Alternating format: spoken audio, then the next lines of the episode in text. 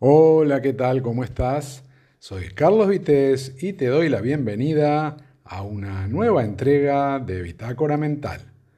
La verdad es que, bueno, no tenía previsto grabar hasta dentro de unos días, pero mirando las redes sociales me encontré con una publicación que me hizo recordar algo. Así que para hacerlo mm, fácil y tirando de móvil, como estoy haciendo, eh, te lo voy a contar ahora mismo. Y en las notas del programa eh, vas a poder encontrar un enlace a ese contenido que no importa que seas hombre o mujer, creo que te puede interesar. ¿eh? Y muestra perfectamente por qué me ocurrió lo que vas a escuchar en este audio. Bien, esta breve historia eh, nos lleva otra vez atrás en el tiempo y más precisamente al verano de 1988, cuando aún no había cumplido 22 años, me faltaba unos meses. Y era una época en la que, bueno, solía salir con un grupo de amigos. Aquel sábado fue uno de los tantos de los que 35 años después, bueno, casi no tengo recuerdos, ¿no? Pero de ese fin de semana en particular ha perdurado en mi memoria una escena ¿eh? muy puntual que es precisamente el motivo de este episodio. Resulta que estando en una discoteca, ¿eh? Em, junto con varios amigos esa noche, conocimos a unas chicas y, como suele ocurrir en estos casos, sobre todo a nivel del sexo masculino, eh, apenas roto el hielo, cada uno va buscando su posición, ¿no? de, forma de no quedar fuera de la conversación, que al comienzo suele ser, mm, suelen ser desordenadas, pero poco después sí se percibe algún tipo de interés, evidentemente compartido, ¿no? lo que decimos el feeling, las cosas se van acomodando o no porque al principio se juega en equipo, ¿eh? todo parece un poquito más fácil, pero cuando entra lo individual se puede torcer. Y hay que saber ser también buen perdedor. Así que luego de estar un rato todos juntos ahí en esa etapa en la que, bueno, se suelen decir tonterías para mostrarse agradable y simpático, algunos de nosotros recibimos esa luz verde ¿eh? para entablar conversaciones más de tú a tú, donde ya se busca conocer mejor a quien tienes delante, que en mi caso resulta mm, en una búsqueda más allá de lo que se ve, porque tengo que decir que me aburren rápidamente las personas que no tienen buena conversación, y no importa del sexo que sean. Y no es que vaya buscando eruditos, porque nada tiene que ver esto con cultura, posición social y tantas otras cosas con las que solemos asociar determinadas virtudes mientras la realidad muchas veces se encarga de demostrarnos totalmente lo contrario, ¿no? Mm, se trata simplemente de intentar dedicar el tiempo y energías a aquellos que muestran mm, un valor interior. Y como en todo, hay que tener cuidado porque, como dice el dicho, las apariencias engañan, ¿no? Y además no todos buscamos las mismas cosas ni en los mismos momentos. Por tanto, dentro del grupo íbamos avanzando de forma diferente e incluso alguno ni siquiera tuvo oportunidad de ponerse en la casilla de salida. Con lo que evidentemente era mucho más cómodo separarnos eh, y según afinidades e intereses compartidos con quien te estabas relacionando en ese momento, que aquella madrugada escribiera, por decirlo así, historias personalizadas. Y así fue que algunos prefirieron quedarse en aquel ambiente musical, otros eligieron estar simplemente, bueno, por ahí cerca, y en mi caso, que siempre me resultan más cómodos los sitios donde no hay ni mucha gente ni tampoco grandes ruidos, aprovechando que había ido con mi coche, le propuse a la chica con la que estaba hablando huir de aquel bullicio y acercarnos a la costa, aprovechando que la noche era de esas que realmente merecen levantar la mirada hacia el cielo. Y así lo hicimos. Nos desplazamos a unos 10 minutos de donde estábamos y llegamos al lugar donde no había distracciones. Allí podías concentrarte en la persona que tenías delante, lo que le querías decir, pero sobre todo ¿eh? contabas con el ambiente adecuado para poder escuchar. Y la conversación fue fluyendo con algunos temas más serios, ¿eh? otros no tanto, pero los amaneceres de los meses veraniegos son muy madrugadores. Con lo que antes de quedarnos, sin nada que decir, eh, ya se había hecho la hora de emprender el regreso. Y como habíamos quedado en juntarnos de nuevo todo el grupo en el sitio en el que habíamos quedado inicialmente, hacia allá fuimos, para luego repartirnos en los coches de la misma forma como habíamos llegado y de ahí ir hacia nuestras casas. En aquel momento no teníamos móviles, pero me quedé con el teléfono fijo de, esta chica, que además me dio su dirección explicándome que vivía en un piso con otras estudiantes, alguna de las cuales justamente estaba esa noche ahí eh, con ella, ¿no?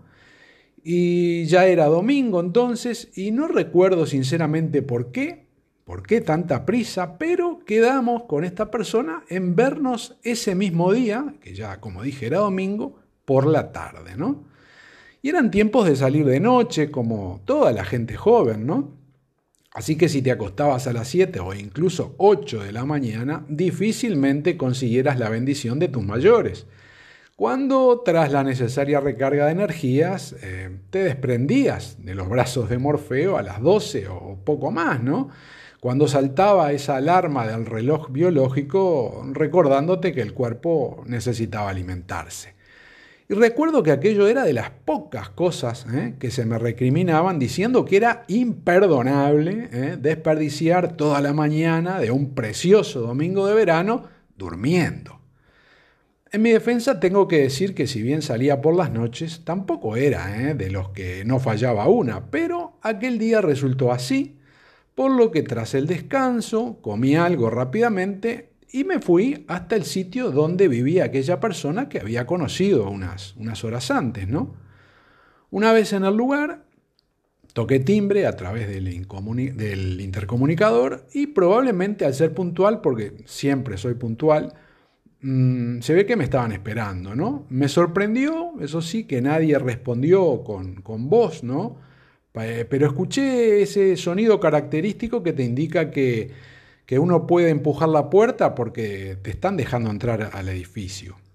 Eh, subí entonces hasta el piso en cuestión que tenía apuntado en aquel papel y me anuncié en la puerta como es debido, ¿no? Eh, un momento más tarde me atendió una chica vestida con ropa deportiva y, asumiendo que era una de las amigas de quien había conocido la noche anterior, le pregunté por la persona con la que había quedado, ¿no? Con la que me iba a ver. Y ya me temía que no estuviera, ¿no? Porque además de no haberle confirmado que iría, ¿no? Las cosas cambian, uno se acuesta tarde, se levanta, no tiene ganas y supongo que a ella le podría haber pasado lo mismo. Mm, yo no había confirmado que, iba a ir, fui nomás.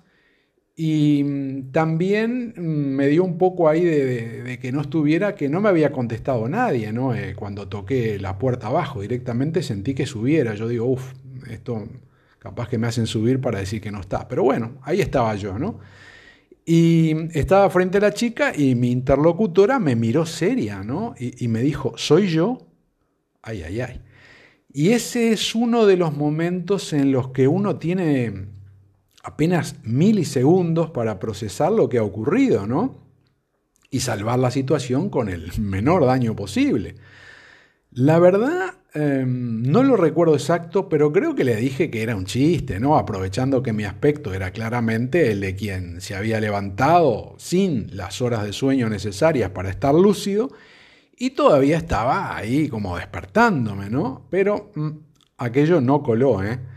Estaba claro que no la había reconocido, pero nada, nada, ¿no? en absoluto la había reconocido. Y eso que siempre he sido una persona muy fisonomista, por lo que con apenas, eh, digamos, un golpe de vista, suelo recordar caras, pero muy, muy fácilmente, ¿no? Algo que no me ocurre con los nombres, tengo que decirlo, ¿no? Que eso se me olvidan, pero enseguida, ¿no? La verdad, de terror. Y mientras seguíamos allí parados hablando con, con, esta chica, mi mente le daba vueltas, ¿no? Al hecho de que no había forma de que asociara a la persona que había estado viendo la noche anterior con esa que estaba eh, hablando en ese momento, ¿no? Su cara se veía muy diferente y sumado a la ropa y calzado deportivo, eh, no parecía realmente no parecía la misma persona, ¿no?